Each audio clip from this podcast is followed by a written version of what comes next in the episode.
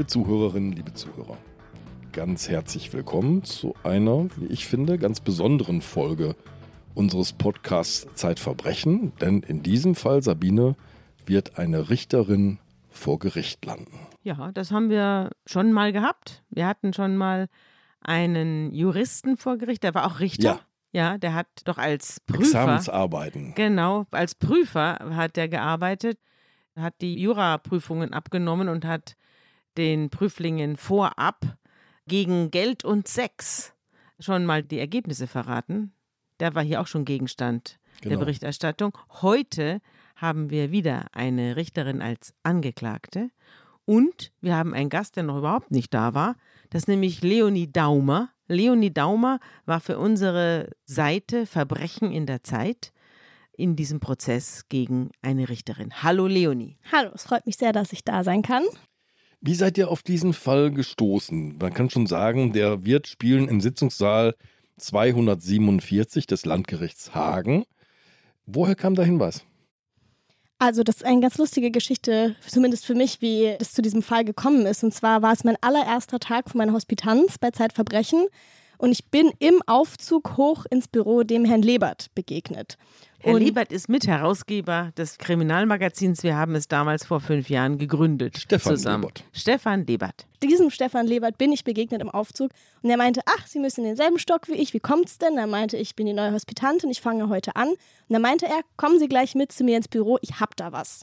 Und dann bin ich zu mir ins Büro gegangen und dann zeigte er mir eben eine Mail von einer Anwältin in einem ganz kleinen Ort im Sauerland in NRW, die geschrieben hatte, es gibt da einen Prozess gegen eine Richterin und das ist echt eine große Sache. Schaut euch das doch mal an. Und dann habe ich quasi direkt an meinem ersten Tag diesen Fall in die Hand bekommen und dann, ich glaube, vier, fünf Tage später ging dann auch schon der Prozess los in Ja, hast du super gemacht. Also das ist gar nicht einfach, dieser Fall, den zu Papier zu bringen, denn es ist voller juristischer Kniffe und Besonderheiten. Rechtsbeugung ist ein Vorwurf, der sehr, sehr schwer zu beweisen ist und der in der Regel dann nicht zur Verurteilung, ja ganz in der Regel nicht mal zur Anklage kommt. Genau, also ich würde den Fall gerne beginnen, so wie ich auch meine Geschichte begonnen habe, und zwar mit dieser Situation, die sich mir über diese sechs Verhandlungstage plus Urteil mir jeweils immer gezeigt hat. Und zwar diese zwei Richter, die sich im Sitzungssaal gegenüber sitzen. Es gab natürlich noch mehr Richter. Wir hatten den Vorsitzenden, wir hatten zwei Beisitzer und zwei Chefen. Also die sind wirklich mit voller Montur da aufgefahren im Landgericht Hagen. Und ich fand einfach von Anfang an immer diese Gegenüberstellung total seltsam und irgendwie kurios, dass sich da diese zwei Richter gegenüber sitzen, dass ein Richter eine Richterin belehrt, über ihr Recht auszusagen. Dann, als die Personalien aufgenommen wurden, die Frage, Sie sind von Beruf Richterin, sie nickt. Und das hat sich so durch dieses ganze Verfahren gezogen, Mhm. weil natürlich auch fast ausschließlich Personen aus dem juristischen Umfeld befragt wurden als Zeugen, also Ja. Richter und Richterinnen, Geschäftsstellenmitarbeiterinnen und Mitarbeiter. Und Mhm. das war dann irgendwie immer dasselbe, dass der Richter so meinte, ja, ich weiß schon, dass ihr wisst, was ich jetzt sage. Mhm. Ihr habt das selber schon sehr oft gesagt, aber Mhm. der Form halber muss ich es eben trotzdem nochmal sagen. Und dann ging es eben um diese Belehrungen am Anfang. War denn Publikum da? Es war Publikum da. Die Leute waren meistens sehr überrascht, dass jemand von so einem überregionalen Medium wie der Zeit da ist. Also Mhm. es waren meistens so zwei, drei Lokaljournalisten noch da. Hin und wieder noch andere Leute, die sich das angeschaut haben, aber prinzipiell war jetzt nicht so der Riesenmedienrummel. An ein paar wichtigen Tagen war auch das Fernsehen da, Mhm. aber ganz generell war es nie schwierig, einen Platz zu kriegen in diesem Gerichtssaal. Wir sind auch noch, das beweist ein Foto, das vor mir liegt, quasi mitten in der Pandemie. Denn äh, wir sehen so einen ziemlich nüchternen Sitzungssaal, sehr nüchtern eingerichtet, sehr funktionell. Und die Richterbank, an der fünf Menschen sitzen, ist immer unterbrochen durch so Plexiglasscheiben, die zwischen die äh, Richter gestellt sind. Manche haben auch die Maske auf. Ne? Genau. Und zwischen, ich nehme an, dem Verteidiger und der angeklagten Richterin steht auch so eine Scheibe, durch die man sich dann verständigen muss.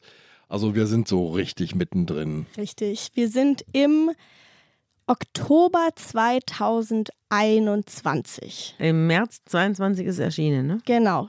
Oktober 2021 befinden wir uns. Also nicht mehr die Hardcore-Corona-Zeit, aber genau Maske, Plexiglasscheibe, das war alles noch angesagt zu dieser Zeit.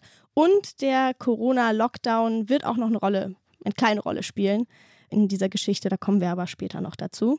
Zuerst will ich natürlich erstmal darüber reden, was überhaupt passiert ist, Ja. dass eine Richterin vor Gericht sitzt. Das ist ja durchaus ungewöhnlich. Generell, dass eine Richterin vor Gericht sitzt. Und dann ist es natürlich noch viel ungewöhnlicher, dass eine Richterin als Richterin und nicht als Privatperson vor Gericht sitzt. Und wie du schon gesagt hast, Sabine, sie sitzt dort, weil sie der Rechtsbeugung angeklagt ist. In 14 Fällen, davon neun Fälle zugleich ein Verwahrungsbruch soll begangen worden sein und in einem Fall gleichzeitig eine Urkundenfälschung. Okay, okay, okay. Also, liebe Zuhörerinnen, liebe Zuhörer, ich weiß nicht, ob es Ihnen so geht wie mir. Also unter Urkundenfälschung kann ich mir was vorstellen. Wenn meine Tochter ihr Zeugnis selbst unterschreiben würde, wäre das, glaube ich, schon eine. Ja. Und jetzt müssen wir noch den Begriff der Rechtsbeugung klären. Wir behaupten ja durchaus auch selbst immer wieder, hier würde in bestimmten Fällen das Recht gebeugt. Aber was sagt denn der Paragraph genau? Also für eine Rechtsbeugung, das ist schon mal das Besondere. Ich zum Beispiel, ich kann gar keine Rechtsbeugung begehen. Ich bin nämlich weder Richterin noch Schiedsrichterin noch irgendeine andere Amtsträgerin, die befugt wäre, überhaupt das Recht zu beugen. Sie ist aber befugt, weil ich würde jetzt einfach kurz den Paragraphen euch mal vorlesen. Ja. 339 StGB. Ein Richter, ein anderer Amtsträger oder ein Schiedsrichter, welcher sich bei der Leitung oder Entscheidung einer Rechtssache zugunsten oder zum Nachteil einer Partei einer Beugung des Rechts schuldig macht, wird mit Freiheitsstrafe von einem Jahr bis zu fünf Jahren bestraft. Also ich weiß nicht, wie es euch geht, aber ich finde das erstmal wahnsinnig schwammig. Ich Mhm. saß damals vor diesem Paragraphen und habe mir gedacht, ja, Rechtsbeugung ist, wenn jemand das Recht beugt. ja, Mhm. habe ich mir irgendwie so ein, weiß ich nicht, so ein heiß gewordenes Stück Stahl vorgestellt, was man irgendwie dann durchbiegen kann. Mhm. Aber was das mit dem Recht zu tun hat, das habe ich dann erst im Prozess rausgefunden. Und zwar hat unsere Richterin, die Katharina S., kurz gesagt eine Spur der Verwüstung in ihrem kleinen Amtsgericht im Sauerland angerichtet, weil sie zahlreiche Urteile nicht mehr richtig bearbeitet hat.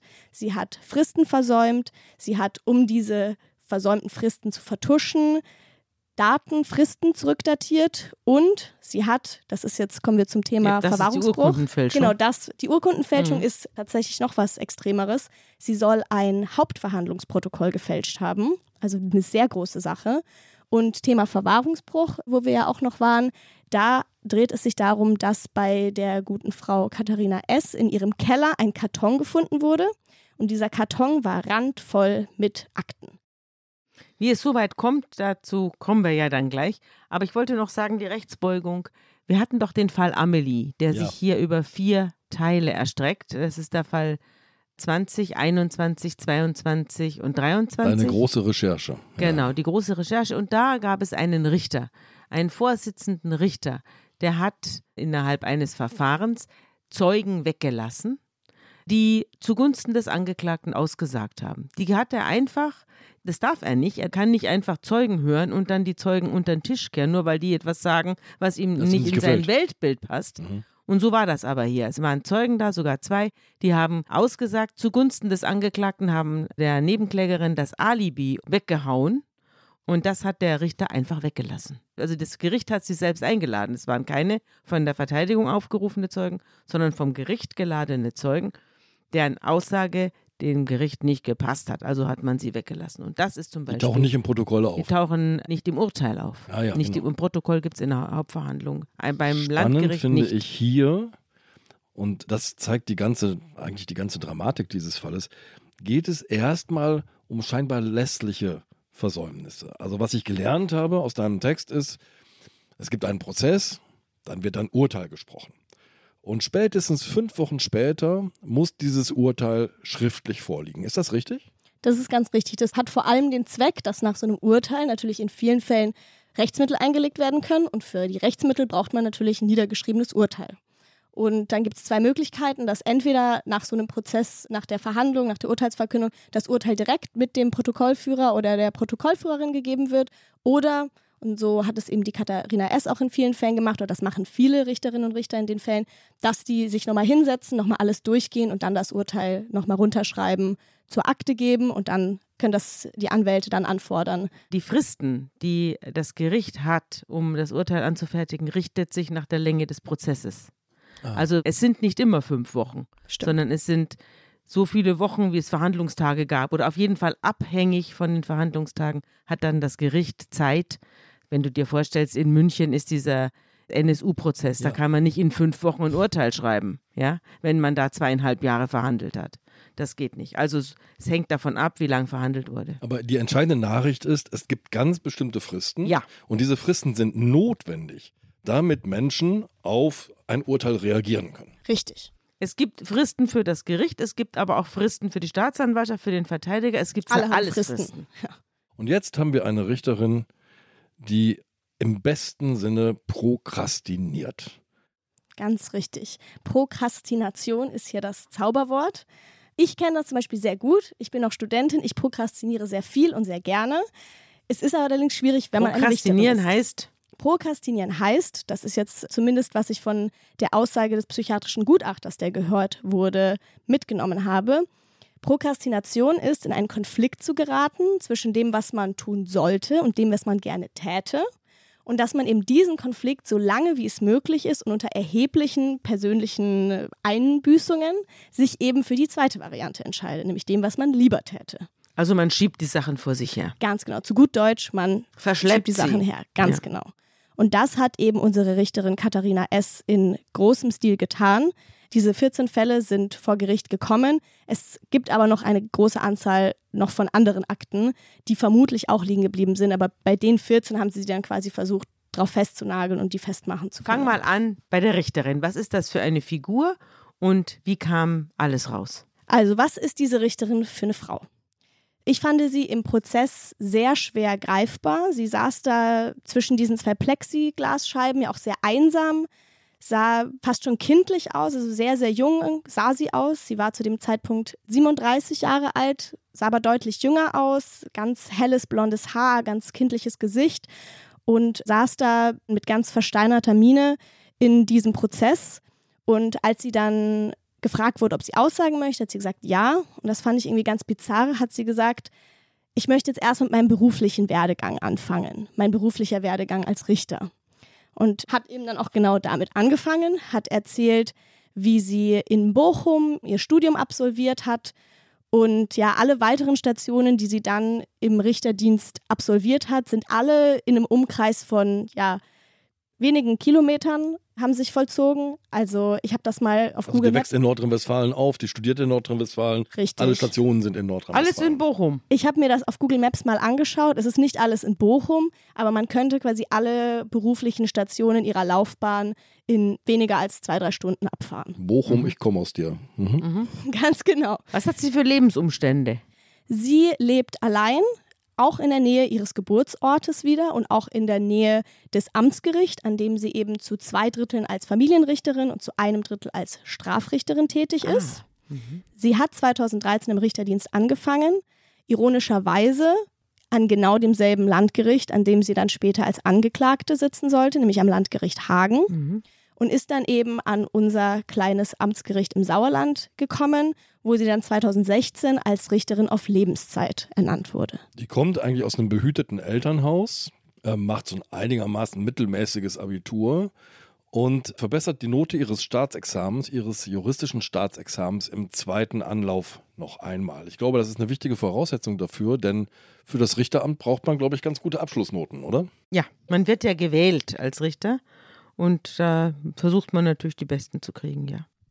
Und laut der Aussage der Zeuginnen und Zeugen vor Gericht, der meisten zumindest, ist sie das auch gewesen. Also die haben sie beschrieben als eine zuverlässige, kompetente, aufgeschlossene, vor allem sozial engagierte Richterin, die ja fast schon durch diese Gänge dort geschwebt ist, mit allem auf Du stand, Blockflötenkonzerte organisiert hat, Plätzchen gebacken hat für die Weihnachtsfeier, mit ihrem Geschäftsstellenmitarbeitern Kaffee trinken gegangen ist. Und das war das Bild, was eben erst als die ganzen Rechtsbeugungsverstöße von ihr langsam ans Licht gekommen ist, erst dann hat dieses Bild langsam angefangen, Risse zu bekommen. Also das war so das Bild einer perfekt funktionierenden und perfekt besetzten Frau. Die ist an der richtigen Stelle, die macht alles richtig.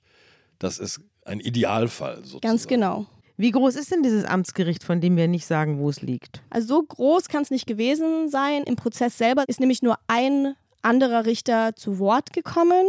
Und es ist auf einen anderen Richter die Sprache gekommen. Also so groß, nehme ich mal an, kann es nicht gewesen sein. Und das ist auf jeden Fall auch das, was alle Zeuginnen und Zeugen berichtet haben, mhm. dass das ein winzig kleines Gericht ist in einem winzig kleinen Ort, wo ganz, ganz viel geredet wird, wo es viel Gerüchteküche ist und diese Gerüchteküche ist auch immer am Kochen. Und diese Gerüchteküche hat auch in Bezug auf sie gekocht. Das fand ich nämlich sehr interessant, dass die Richter, die im Zeugenstand waren, die Staatsanwälte, die im Zeugenstand waren, die Direktorin des Amtsgerichts, die im Zeugenstand war, die waren alle völlig schockiert, dass das passiert ist und wie das passiert sein konnte. Die Direktorin des Amtsgerichts hat gesagt, das kam für sie wie ein Blitz aus heiterem Himmel. Aber fragte man andere Leute, das waren jetzt in dem Fall die Geschäftsstellenmitarbeiterinnen und Mitarbeiter von der Familien- und der Strafgerichtsgeschäftsstelle. Also die Assistenten. Richtig, ja. fragte man die Assistenten. Oder fragte man auch die Anwältin, die Familienanwältin, die uns diesen Tipp gegeben hatte. Dann sah das Bild ganz anders aus. Dann hieß es ja, wir wussten alle, dass die Katharina S. es mit den Fristen nicht so ganz genau nimmt. Aber was sollte man denn machen? Über deinem Text steht die Überschrift vergesslich im Kartenhaus. Denn das ist das ja ein bisschen, was sie da errichtet. Sie errichtet so ein Kartenhaus aus Akten, ja, und dieses Kartenhaus droht quasi jeden Moment zusammenzustürzen. Für mich ist aber die große Frage, warum hat dieses Kartenhaus überhaupt so lange gehalten? Das habe ich mich auch gefragt während des Prozesses und auch heute noch manchmal, und das haben sich natürlich auch alle in diesem Prozess gefragt, weil es ja doch vor allem auch eine sehr lange Zeit gewesen ist, die ihr Kartenhaus relativ stabil gehalten hat. Wie lange war das ungefähr? Worüber reden wir? Vier Jahre. Vier Jahre. Das ist, finde ich, nicht wenig. Ja. Vor allem vier Jahre, wenn man bedenkt, dass das ist jetzt, finde ich, das beste Beispiel dafür, dass es verwunderlich ist, dass dieses Kartenhaus so lange gehalten hat. Und zwar ist ihr zuständiger Geschäftsstellenmitarbeiter von den Strafsachen, ist vor Gericht erschienen mit einer ausgedruckten Wordliste. Und auf dieser Wordliste standen etwa ein Dutzend Urteile, also ein Dutzend Aktenzeichen und dahinter stand kein Urteil, unbestimmtes Rechtsmittel, kein Urteil, Berufung. Was heißt das? Dieser Geschäftsstellenmitarbeiter hat eine Liste geführt über viele Monate und auf dieser Liste hat er sich aufgeschrieben gehabt, welche Urteile alle von ihr fehlen. Und die Fristen für die Absetzungen von diesen Urteilen, die lagen bis zu ein Jahr zurück. Also sie hat einen Prozess durchgeführt und hat dann kein Urteil geschrieben. Sie hat nicht nur kein Urteil geschrieben, sondern als die Rechtsmittel dann eingetrudelt sind. Also Rechtsmittel heißt Berufung oder Revision? Richtig, als dann eine Berufung, eine Revision eingetrudelt ist, und in einem konkreten Fall ist es dem Anwalt des von ihr Angeklagten auch aufgefallen, dass hier ziemlich lange kein Urteil abgesetzt wurde. Und dann hat er ein Schreiben verfasst, in dem er gesagt hat, das ist ein absoluter Revisionsgrund, diese Frist zu überschreiten. Und das ist es auch, nämlich ein elementarer Verstoß gegen Verfahrensgrundsätze.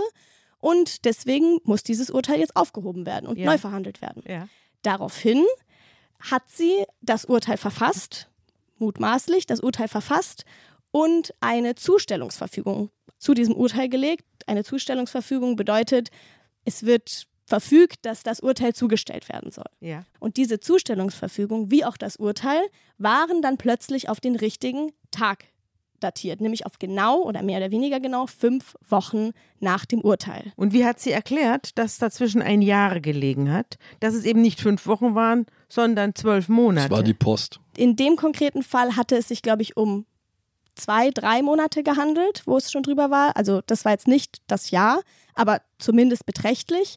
Und ihre Erklärung, die war in dem Fall und auch in allen anderen Fällen, sie kann es sich nicht erklären.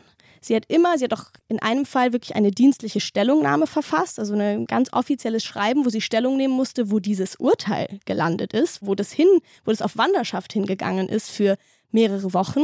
Und sie hat immer wieder ganz stoisch und laut den Aussagen der Zeuginnen und Zeugen auch immer wahnsinnig freundlich und wahnsinnig entspannt immer gesagt, ja, das weiß ich auch nicht. Da muss ich jetzt mal nachgucken. Ja, um welches Urteil hat es sich denn da gehandelt? Ah, das gucke ich nach, das mache ich gleich. Also eine Geschäftsstellenmitarbeiterin hat auch gesagt, dass sie jedes Mal, und das war oft, als sie die Katharina S. auf diese Urteile angesprochen hat. Jedes Mal hatte sie danach das feste Gefühl, ja, die kümmert sich drum, die hat das im Griff, morgen habe ich das in der Hand. Hatte sie aber halt meistens nicht. Jetzt muss dieses Kartenhaus ja an irgendeinem Tag mal angefangen haben zu wackeln. Du hast schon diesen zuständigen Sachbearbeiter genannt, der ja eine Liste führt, aber offenbar ja die Versäumnisse deckt, oder? Richtig. Dieser zuständige Geschäftsstellenmitarbeiter hat sehr, sehr, sehr lange den Kopf hingehalten, kann man eigentlich sagen. Also er hat es nicht nur geheim gehalten, er musste ja auch die ganzen Ärgernisse abkriegen, die so aufkommen, wenn Verfahren über so lange Zeit verschleppt werden. Da kommt der Anwalt von außen und fragt, was ist hier los? Was ist hier Sache? Warum funktioniert das nicht? Warum Richtig. liegt das nicht vor? Wir rufen natürlich nicht beim Richter an, sondern in der Geschäftsstelle und mosern da. Richtig. Und da sitzt dann der Geschäftsstellenmitarbeiter, der ja genau weiß, dieses Urteil fehlt seit Wochen, seit Monaten. Und dann rufen Staatsanwälte an und Staatsanwältinnen, dann rufen Anwälte und Anwältinnen an und werden immer wütender und immer böser und fragen, ja, wo ist denn das Zeug? Das kann doch nicht sein. Und er ist irgendwann so verzweifelt gewesen, dass er zu einem Richter mit dieser Liste oder mit seinem Anliegen gegangen ist, der sehr gut befreundet war mit der Frau S. Und ist zu ihm gekommen und hat gesagt, ich weiß nicht mehr weiter die hatten sich schon längst innerhalb der Geschäftsstellen miteinander abgesprochen und wussten schon, dass das ein Problem ist und auch ein großes Problem ist. Es hatte zwischenzeitlich auch die Direktorin des Amtsgerichts Bescheid gewusst. Aber in dem Fall, das ist auch einer von mehreren Fällen, hat ein Schicksalsschlag der Frau S in die Hände gespielt. Und zwar ist diese Direktorin dann verstorben an einer Krankheit und konnte damit das nicht weiterverfolgen. Sie hat aber davon gewusst war dann nun aber verstorben und der Geschäftsstellenmitarbeiter stand immer noch da mit seiner Wordliste und ging dann zu diesem befreundeten Richter und hat ihm gesagt, Hilfe, ich weiß nicht mehr weiter. Der ruft daraufhin offenbar seine Freundin an, die Richterin, und sagt, pass auf, jetzt wird's ernst. Sie sind dir auf den Fersen, das, was du machst, kannst du nicht weitermachen, du musst das jetzt reparieren. Er hat sie zunächst einfach mal darauf angesprochen, hat gesagt, hey, Katharina, wie schaut's aus? Es gibt da so ein paar Urteile, die fehlen. Was ist denn da los? Und sie, so wie immer, hat souverän reagiert, freundlich reagiert, ruhig reagiert, meinte, ach, welche Urteile denn? Da muss ich mal schauen. Ich kümmere mich darum und ist dann wieder rausgegangen und kam dann nach 15 Minuten wieder zurück mit einer anderen Akte und meinte, du, ich habe da gerade eine fachliche Frage, können wir da kurz drüber diskutieren? Also und, Ablenkung. Richtig. Und er war völlig von den Socken, hat er dann vor Gericht mhm. gesagt. Mhm weil ihm ja durchaus bewusst war, dass das eine große Sache ist. Und er hat das gar nicht nachvollziehen können, dass das bei ihr gar nicht angekommen ist. Und diesen Eindruck hatten ja alle. Ein bisschen kommt mir dieses Verhalten der Richterin so vor wie die Postboten, die ihre Briefe nicht zustellen, sondern in den Müll kippen mhm. oder in die Landschaft kippen. Oder in den Keller stecken. Oder in irgendwo sammeln, in Schränken, um sie nicht zustellen zu müssen. Oder ein bisschen kommt es mir auch vor wie bei Harksen äh, wie bei Harksen. Wir hatten ja auch diesen großen Schwindler da ja. schon im Podcast, der die Hamburger Gesellschaft geprellt hat, der auch immer, wenn ihm wieder einer auf die Spur gekommen ist, wieder gesagt hat, ja, ja, es kommt gleich. Der immer neue Ausreden erfunden hat, warum das Geld, das er den seinen Gläubigern versprochen hat, jetzt nicht kommen kann und sich damit Woche um Woche erkauft hat sozusagen. Mich erinnert es ehrlich gesagt auch ein bisschen an den Reluzius, also diesen Journalisten, der Geschichten gar nicht recherchiert hat, sondern sich ausgedacht hat, der groß durch die Presse gegangen ist und alle getäuscht hat, seine Leser, seine Kollegen und auch die eigene Dokumentation. Und der auch, immer wenn man ihn gefragt hat, sich dann wieder was ausgedacht hat, weshalb es doch so ist, wie er es gesagt so hat. So stapelt man Lüge auf Lüge. Ja, Lüge auf Lüge und ja. das nimmt dann irgendwann unermessliche Formen an. Bei Katharina S. stapelt sich Akte auf Akte. Wo stapeln die sich denn?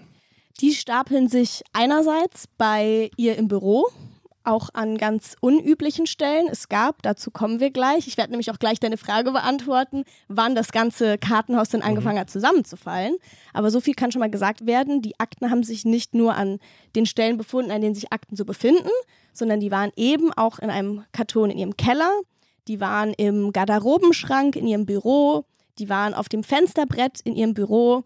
Also das kann ich, denke ich, sagen, ohne selbst in diesem Raum gewesen zu sein, auch ohne selbst in ihrer Wohnung gewesen sein. Ich habe aber Fotos gesehen von der Durchsuchung, dass Ordentlichkeit jetzt nicht eine Charaktereigenschaft der Katharina S. war.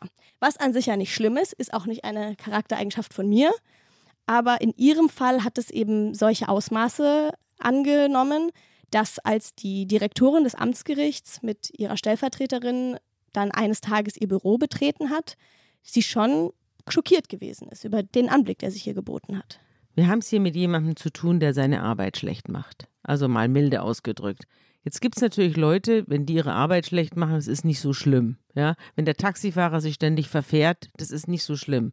Wenn eine Reinigungskraft oder eine Schriftstellerin ihren schlechten Job machen, dann ist das jetzt auch nicht so schlimm. Naja, meine Lebenszeit mit einem schlechten Roman ist dann schon ein harter Preis, muss ich Na gut. sagen. Äh, wenn man es so misst, wenn man so beschäftigt ist wie du, dann mag das so sein.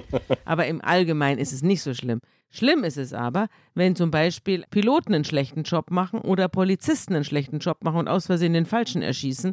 Oder wenn eben Richter einen schlechten Job machen und Schicksale, die an ihren Entscheidungen, ich meine, sie war Familienrichterin, da geht es um Sorgerechtsstreitigkeiten, da geht es um elementare Familienprobleme, da geht es um unglaubliches Leid und um unglaubliche Wut und sie hat Strafsachen, da geht es um Freiheitsentzug, da muss jemand sitzen, äh, weil die Frau mit ihrem Urteil nicht rüberkommt. Das sind natürlich wirklich bittere, bittere Geschichten. Da hat es auch in den Strafsachen einen ganz konkreten Fall gegeben, wo genau das passiert ist, was du gesagt hast. Und zwar saß da ein Mann in Untersuchungshaft, monatelang. Und Frau S. hat kein Urteil abgesetzt und hat kein Urteil abgesetzt. Und es gab Anfragen und immer bösere Anfragen. Und erst nach Monaten hat sie dann das Urteil abgesetzt und eben zurückdatiert, als hätte sie es rechtzeitig abgesetzt was für sie bestimmt oder auch für die Menschen am Amtsgericht, die damit befasst gewesen sind, natürlich eine Akte ist, die man rumlegt und die dann mal dort liegt und mal da. Aber für diesen Mann, der da im Gefängnis gesessen ist, ist das natürlich, wie du gesagt hast, ist das katastrophal. Und das der hatte praktisch Monate. seine Strafe schon abgesessen, als das Urteil fertig war. Fast, genau. Und es sagen. gibt den jungen Vater, der vor Gericht um den Umgang mit seiner Tochter streitet. Ganz genau. Das ist ein Vater, mit dem ich sprechen durfte der einer der Leidtragenden gewesen ist oder höchstwahrscheinlich einer der Leidtragenden gewesen ist, der Arbeitsweise von Katharina S. Der war hochgradig zerstritten mit der Mutter seines Kindes und hat im Zuge dessen die Frau S. kennengelernt, weil das Ganze nämlich vor Gericht gegangen ist. Und zunächst einmal ist das auch ohne Probleme verlaufen. Er hat mir sogar erzählt, dass sie einen kompetenten Eindruck auf ihn gemacht hat, eine zupackende Richterin, das haben auch viele gesagt eine kompetente, engagierte, taffe Richterin. Klar haben ihm mal Entscheidungen von ihr nicht gefallen, aber alles in allem war er recht zufrieden. Er hat dann aber schon irgendwann gemerkt, dass Sachen länger dauern. Und dann hat es dann irgendwann einen letzten Verhandlungstag gegeben, an dem festgesetzt wurde, dass jetzt ein psychologisches Gutachten erstellt werden soll. Und für so ein Gutachten braucht es eine Verfügung von einem Richter oder einer Richterin, in dem Fall von Katharina S. Und diese Verfügung kam nicht und kam nicht. Über Monate und am Ende ist es, glaube ich, bestimmt ein Jahr gewesen, dass dieser Mann um das Umgangsrecht mit seiner Tochter gekämpft hat und nichts gekommen ist. Er hat angerufen, selbst angerufen beim Amtsgericht, hat über seine Anwältin Druck aufbauen lassen. Und es gibt ja, schon einige Möglichkeiten, um Druck aufzubauen in so einer Situation an einem Gericht. Es gibt dann Sachstandsmitteilungsanfragen, dass man, also das bedeutet letztendlich eine Anfrage, dass was die ist los? Was ist los? Ganz genau. Und es hat alles nichts gebracht. Und irgendwann war dieser Vater so frustriert und so ja, verausgabt, hat sich so die Zähne ausgebissen an diesem Kartenhaus von der Frau S., dass er seine Tochter zur Adoption freigegeben hat und freigeben wollte. Wie kann das sein, dass jemand sein Kind zur Adoption freigibt, für das er gar kein Sorgerecht hat? Oder das verstehe ich jetzt nicht. Also wie er mir das beschrieben hat, ging das hin und her. Also immer wieder hat es einen Beschluss gegeben, okay, er kriegt jetzt das Umgangsrecht für einen so und so langen Zeitraum. Heißt, er durfte sie dann mal in so einem Kinderschutzzentrum sehen, er durfte sie mal vom Kindergarten abholen. Und das hat dann immer ein, zwei Mal geklappt. Und dann, das ist jetzt natürlich seine Aussage, hat die Kindsmutter nicht mehr mitgemacht hat gesagt, will sie nicht mehr und dann ging das Ganze wieder zurück vor Gericht. Und im Zuge dessen ist es dann irgendwann zum Stillstand gekommen. Also er hat einfach aufgegeben, um seine Vaterschaft, die Anerkennung seiner Vaterschaft und den Umgang zu streiten. Genau, also die Vaterschaft war anerkannt, aber das Problem war genau die Frage des Umgangs mit der Tochter. Und er hat das aufgegeben. Genau. Also er hatte, als wir telefoniert haben, war der Prozess ja gerade noch am Laufen. Da hat er auch zu mir gesagt, er versucht es jetzt nochmal. Er weiß natürlich nicht, wie es jetzt ausgehen wird, aber er will es jetzt nochmal versuchen, weil jetzt hat natürlich die Vermutung schon sehr, sehr nahe liegt. Er wusste es nicht genau, aber die Vermutung liegt natürlich nahe, dass er einer von diesen verschwundenen Akten gewesen ist. Werbung Liebe Hörerinnen und Hörer, Sie möchten das Magazin zum Podcast einmal unverbindlich testen? Dann lassen Sie sich Ihre persönliche Zeitverbrechen-Ausgabe gratis nach Hause liefern. Jetzt bestellen unter www.zeit.de slash Verbrechen-testen.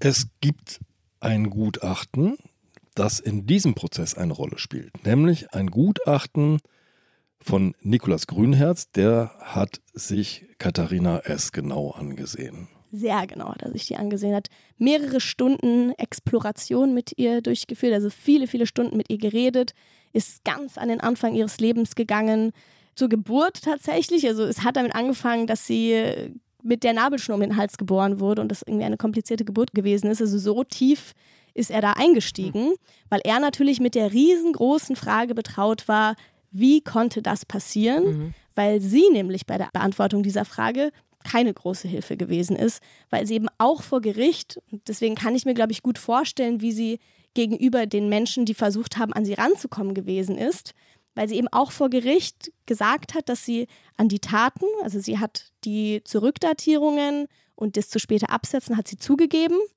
die Urkundenfälschung und das ominöse Mal, bei dem sie aufgeflogen ist, zu dem ich gleich komme, das hat sie nicht zugegeben und hat eben gesagt, dieser Vorgang ist völlig weg. Sie kann sich an nichts erinnern. Es ist wie eine Mauer, vor der sie steht und sie kommt da nicht mehr ran. Sie ist auch schon vor Prozessbeginn in Therapie gegangen, war zum Zeitpunkt des Prozesses schon über ein Jahr in Therapie, meinte, sie arbeitet da ganz stark dran. Mhm. Aber hat gesagt, sie hat keine Chance, an diese Vorgänge zu kommen. Und deswegen war natürlich das, was der Herr Dr. Grünherz gesagt hat in diesem Prozess, so wahnsinnig wichtig. Ja, aber es hat ihr ja auch das Gericht nicht geglaubt. Diese ganze, ich hab's vergessen. Ganz richtig. Orgie.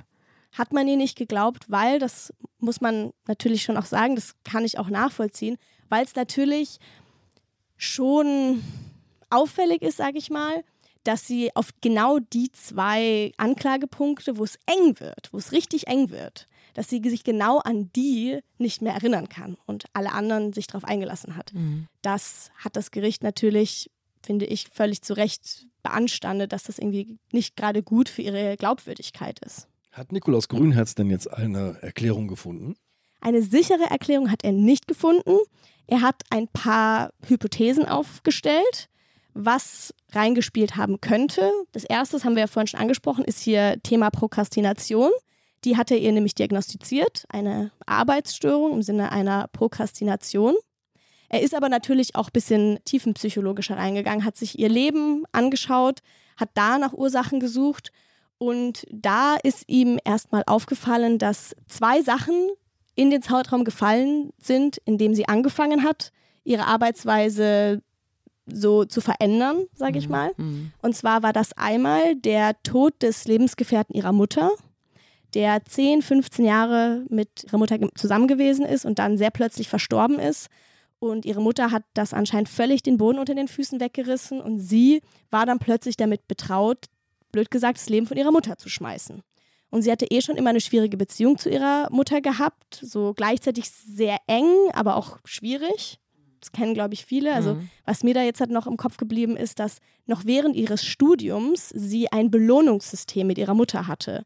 Also, wo sie für gute Noten ein Taschenbuch geschenkt bekommen hat. Oh Gott. Das fand ich schon sehr ungewöhnlich. Also, die hat sich von ihrer Mutter nicht gelöst. Richtig. Wohnt sie jetzt mit ihrer Mutter zusammen? Das immerhin nicht. Also, sie hat ihre eigene Wohnung gehabt, mhm. aber ist anscheinend sehr, sehr oft noch nach Dienstschluss. Und ich meine, das mhm. muss man schon sagen. Als Richter, man arbeitet viel und dann ist sie eben nach Dienststoß noch zu ihrer Mutter gegangen, hat oft für sie eingekauft und musste sich dann eben oft noch anhören, dass ihre Mutter sagt, warum hast du denn so schlechte Laune? Mhm. Warum hatte sie so schlechte Laune? Weil sie den ganzen Tag gearbeitet mhm. hat und sich eben jetzt noch weiter kümmern musste. Mhm. Und der zweite Punkt? Der zweite Punkt ist, dass zur selben Zeit, als diese Auffälligkeiten angefangen haben, sie zur Richterin auf Lebenszeit ernannt wurde. Ah. Heißt, da fällt. Festanstellung, jetzt kann ich die Füße hochlegen. Die Probezeit ist vorbei. Ja. Ganz genau, so ein bisschen. Probezeit ist vorbei, jetzt kann ich die Füße hochlegen und jetzt kann mir erstmal nichts mehr passieren. Mhm. Und das ist ja auch bis zu einem großen Teil so. Also als Richter mhm. muss man sich ja wirklich extrem große Fehler leisten, dass man überhaupt mal strafrechtlich angeklagt wird. Also einen riesengroßen Teil von so richterlichen Fehlern fallen A erstmal komplett sowieso unter die richterliche Unabhängigkeit und B geht das dann vielleicht ins Disziplinarrecht rein. Sehr gut beobachtet, das stimmt natürlich. Das haben wir hier auch immer wieder zum Thema gehabt, dass man Richtern nicht ans Leder kann. Also jeder andere muss für seine Fehler gerade stehen, aber bei Richtern, deswegen ist das hier ja auch eine Ausnahme, dass irgendwann mal doch der Arm des Gesetzes auch bei Frau S. durchs Fenster kam. Über welchen Fehler stolpert Katharina S. denn nun? Genau, jetzt kommen wir endlich zu diesem schicksalhaften Tag, habe ich ihn genannt in meiner Geschichte, an dem das Kartenhaus der Katharina S. beginnt zusammenzufallen. Und zwar ist das ein Tag im Februar 2020. Und da ist der besagte Geschäftsstellenmitarbeiter, der die Liste besitzt und so weiter, gerade dabei, Routinearbeiten durchzuführen in seiner Geschäftsstelle, geht da so durch die Fächer durch. Es gibt da Fächer für Familienrecht, für Strafrecht, für Zivilrecht, für Jugendrecht und entdeckt plötzlich im Fach für Jugendsachen eine Strafakte. Und es ist eine von Katharina S. Strafakten und es ist eine von Katharina S. Strafakten, wo das Urteil schon mehrere Monate aussteht. Und das liegt da jetzt in diesem Fach für Jugendsachen und das Datum, das die Zustellungsverfügung enthält, ist richtig. Also ist fünf Wochen nach Absetzung. Fristgerecht. Ist fristgerecht. Das ist das richtige Wort. Es ist fristgerecht. Aber gelandet im Fach ist es natürlich alles andere als fristgerecht. Und zwar nochmal einen Monat später. Mhm. Und da bekommt es dieser Geschäftsstellenmitarbeiter mit der Angst zu tun. Er fragt sich, wie kommt das in das falsche Fach rein?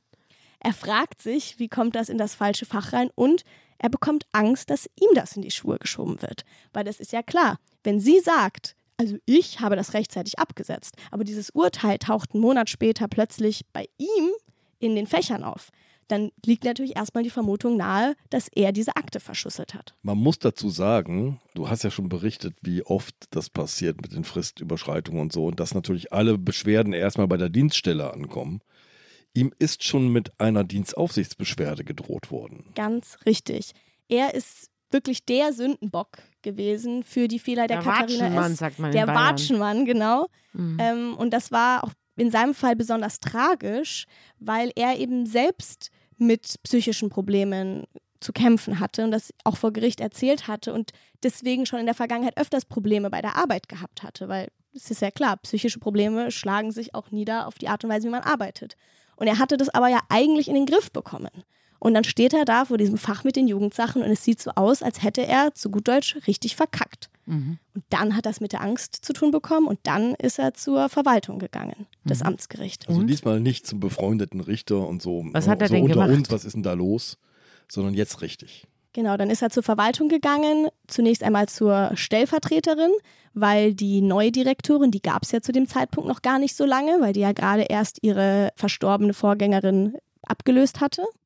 Ging dann zuerst zur Stellvertreterin, die ging dann zur Direktorin und die haben dann den Präsidenten des Landgerichts Hagen informiert und der wiederum hat dann eine außerordentliche Geschäftsprüfung angeordnet. Also es hieß, es sollen jetzt halt mal alle Akten oder alle Akten, wo vermutet wird, dass irgendwas nicht stimmt, die sollen jetzt halt alle erstmal gesammelt werden, weil da war man sich zu dem Zeitpunkt schon einig, hier stimmte was nicht. Ja, und dann? Dann ist die Direktorin doch reingegangen in ihr Arbeitszimmer, in das Arbeitszimmer der Katharina S. und hat da eigenmächtig durchsucht, oder? Also sie ist zweimal in das Zimmer der Katharina S. gegangen. Einmal an jenem Tag im Februar.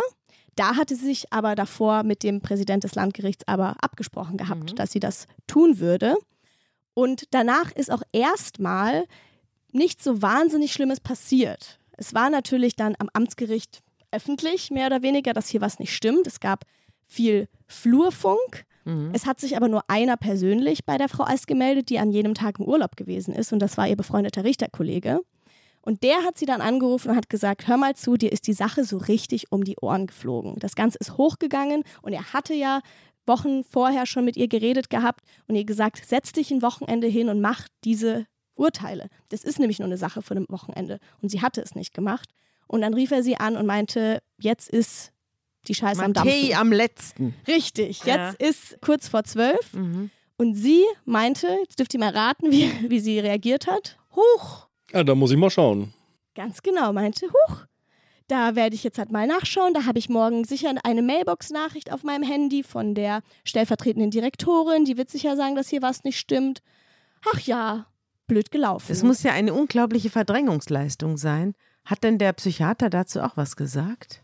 Also er hat zu dieser Verdrängungsgeschichte gesagt, erstmal natürlich, dass der menschliche Geist, sage ich mal, ist sehr, sehr, sehr gut darin, Sachen zu verdrängen. Wenn es für die Aufrechterhaltung von dem Fassaden. Selbstbild der Fassade nötig ist, genau. Und was in ihrem Fall, glaube ich, eine große Rolle gespielt hat, was auch der Gutachter angemerkt hat, ist die Scham.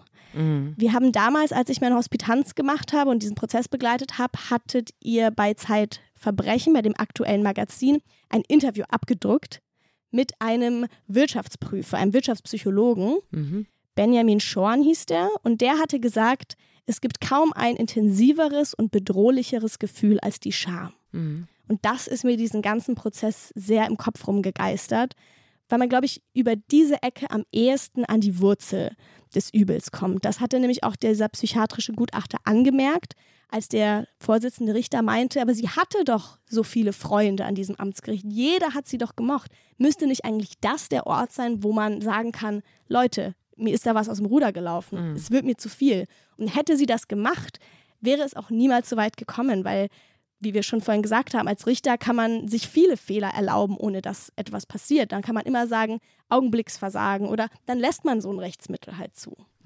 Aber in ihrem Fall, wie eben auch der psychiatrische Gutachter gesagt hat, war das Klima an diesem Amtsgericht eben so freundlich und so eng, dass sie es eben genau deswegen nicht geschafft hat, etwas zu sagen, weil sie eben dieses Bild dieser taffen, anpackenden, tollen Richterin nicht kaputt machen wollte und eben alles getan hat, um dieses Bild aufrechtzuerhalten. Ja, wir hatten hier auch schon Folgen, da haben Leute andere umgebracht, um ihr Selbstbild zu erhalten. Mhm.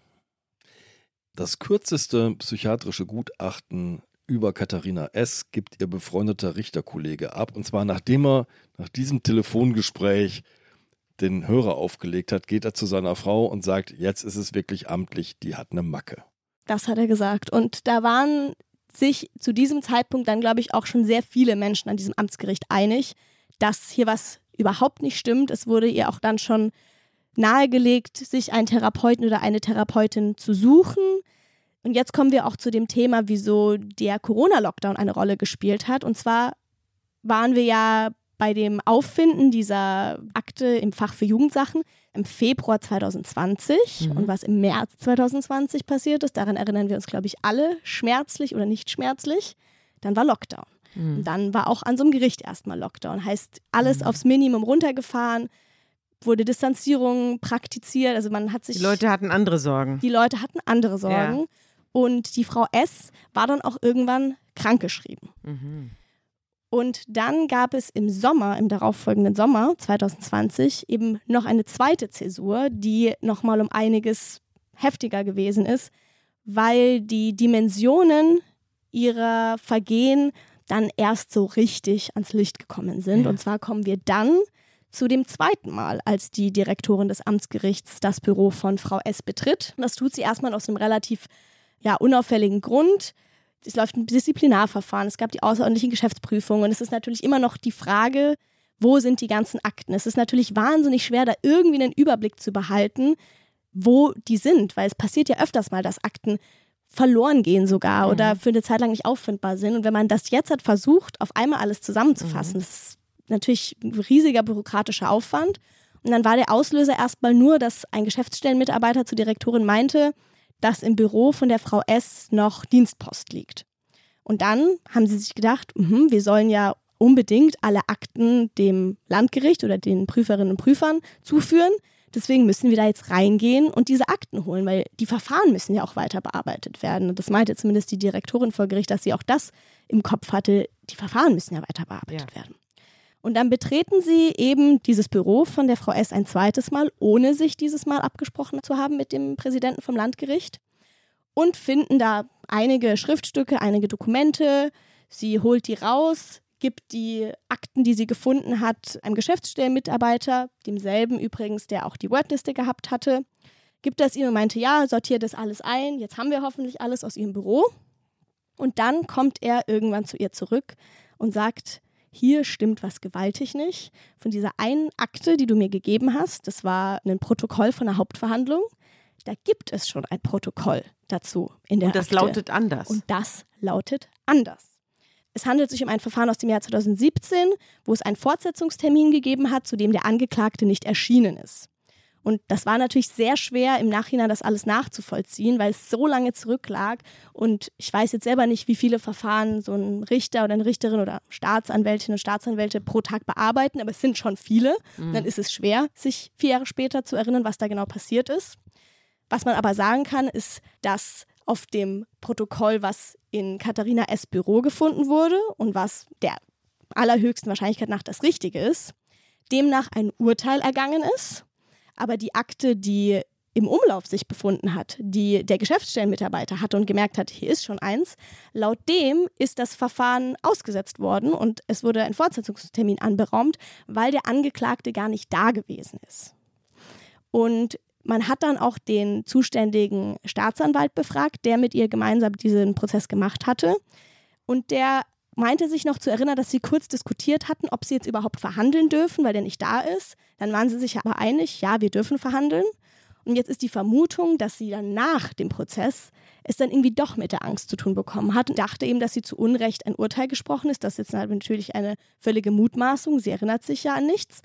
Und hat dann vermutlich zwei Seiten von diesem Protokoll ersetzt mit mutmaßlich gefälschten Seiten, laut denen das Verfahren eben ausgesetzt worden ist. Aber das Protokoll führt ja nicht der Richter, der Amtsrichter selbst, oder?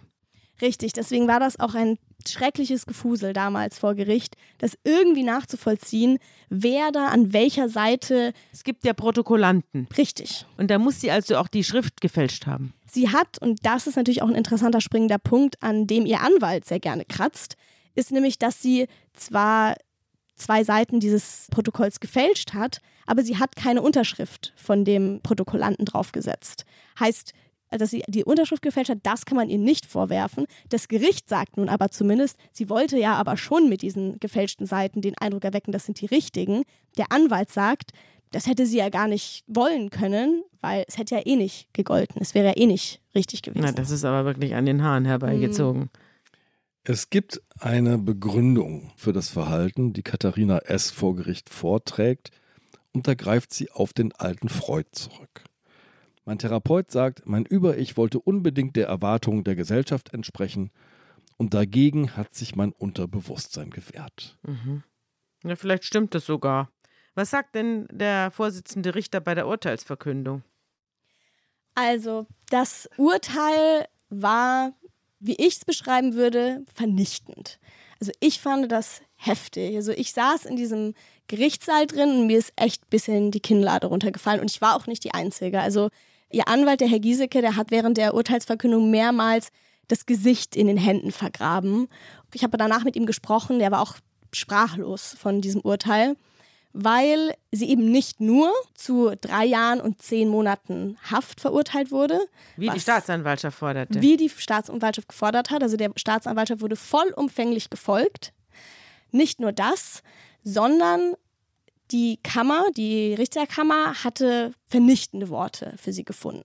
Also man hat ihr die drei Jahre, zehn Monate gegeben und dann hat man ihr noch ein, Eins was Stammdamm Ein paar deutliche. Worte mitgegeben. Genau, das ist noch gelinde ausgedrückt.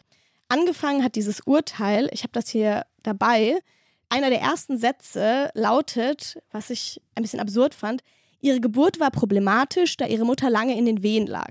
Die Geburt letztlich unter Einsatz einer Saugglocke erfolgte und hierbei eine Nabelschnurumschlingung bestand. Du redest vom Urteil. Du hast jetzt gerade aus dem Urteil vorgelesen. Ich habe aus dem Urteil zitiert und das war ja aber jetzt immerhin noch harmlos, weil es wenig verletzend war, sage ich mal. Das ist ja auch nur eine Tatsache. Aber was dann später rausgekommen ist, ist eben die Ansicht dieser Kammer und die sind der Ansicht, dass ihre Einlassung, also ihre Aussage, eine völlige Schutzbehauptung gewesen ist. Die haben ihr kein Wort geglaubt. Noch mehr, sie sind der Meinung gewesen, dass sie ein fauler Mensch gewesen ist. Vielleicht kann ich das so sagen. Die waren der Meinung, sie soll alles getan haben, um nach außen hin den Schein der perfekten Richterin zu wahren, um nach innen ihrer Faulheit frönen zu können. Und da sind dann Begriffe oder da sind Aussagen gefallen wie, die Geschichte mit ihrem Geschäftsstellenmitarbeiter und dem Fach für Jugendsachen. Das soll Teil ihrer üblichen Vorgehensweise gewesen sein, ihre eigenen Fehler in die Schuhe anderer zu Also schieben. sie hat die Strafakte bei den Jugendgerichtssachen untergebracht und hat dann hinterher so getan, als sei es ihr Mitarbeiter gewesen, der sowieso schon am Rande des Zusammenbruchs stand. Und sie wollte es ihm in die Schuhe schieben. Ganz Und genau. außerdem hat das Gericht gesagt, dass sie schlicht die Lust an den Verfahren verloren hat, sobald die anfingen, Arbeit zu machen. Und dass sie eben ihrer Faulheit aufgesessen ist und das sich nicht vertragen hat mit ihrem Selbstbild. Sie haben den Ausnahmecharakter ihrer kriminellen Energie und Gleichgültigkeit hervorgehoben und haben ihm gesagt, dass sie in diesem Spannungsfeld zwischen richterlicher Unabhängigkeit und richterlichen Verpflichtungen, das ja eigentlich sehr viel Freiraum bietet, dass sie das eben bewusst, mit Absicht und in vollem Bewusstsein über das, was sie getan hat, verlassen hat und noch schlimmer andere Leute als Sündenböcke vorgeschoben hat. Sie hatte keinerlei Skrupel, das ist ein Zitat, ihr Fehlverhalten auf andere abzuwälzen. Ganz genau. Also es ist natürlich keine Provinzposse, weil hinter diesem liebenswerten Schlendrian der Frau S. natürlich jetzt zerstörte Schicksale stehen oder stehen können und wahrscheinlich stehen. Das stimmt.